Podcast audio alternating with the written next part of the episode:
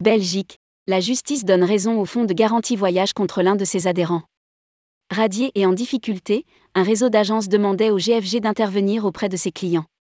En Belgique, le fonds de garantie voyage GFG a remporté une victoire judiciaire face à l'un de ses anciens adhérents, le groupe Alizé Travel, qui rencontrait des difficultés financières. Invoquant l'extrême urgence de sa situation financière, ce dernier avait en effet réussi à obtenir une ordonnance du tribunal intimant au GFG de réintervenir en faveur des voyageurs malgré la radiation de l'opérateur sous peine d'astreinte. En référé, le tribunal a finalement rétracté cette ordonnance et déclaré irrecevable la demande d'Alizé Travel. Rédigé par Anaïs Borios le vendredi 2 septembre 2022.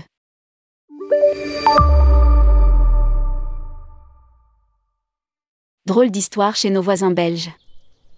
Le Fonds de garantie voyage GFG, l'équivalent de notre APST, a obtenu gain de cause face à l'un de ses anciens adhérents.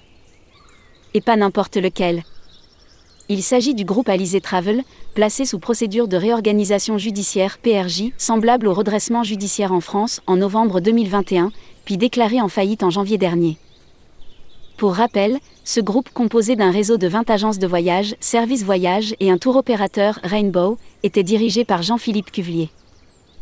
Le président du conseil d'administration du Fonds de garantie voyage GFG jusqu'à sa démission en novembre dernier, en même temps que la radiation de son groupe du GFG. Le fonds de garantie n'intervenant qu'à la demande des voyageurs.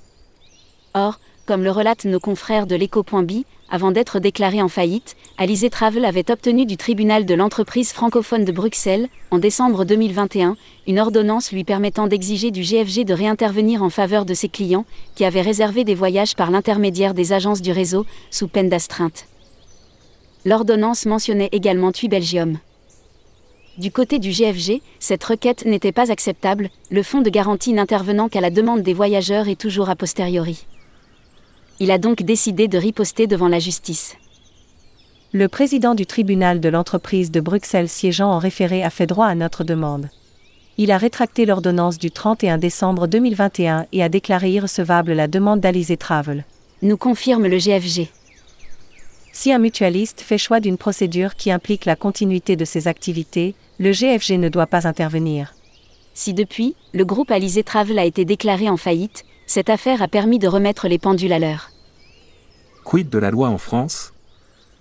En France, l'article R 211-31 du Code du tourisme indique que la garantie intervient sur les seules justifications présentées par le créancier à l'organisme garant établissant que la créance est certaine et exigible et que l'opérateur de voyage et de séjour est défaillant, sans que le garant puisse opposer au créancier le bénéfice de division et de discussion.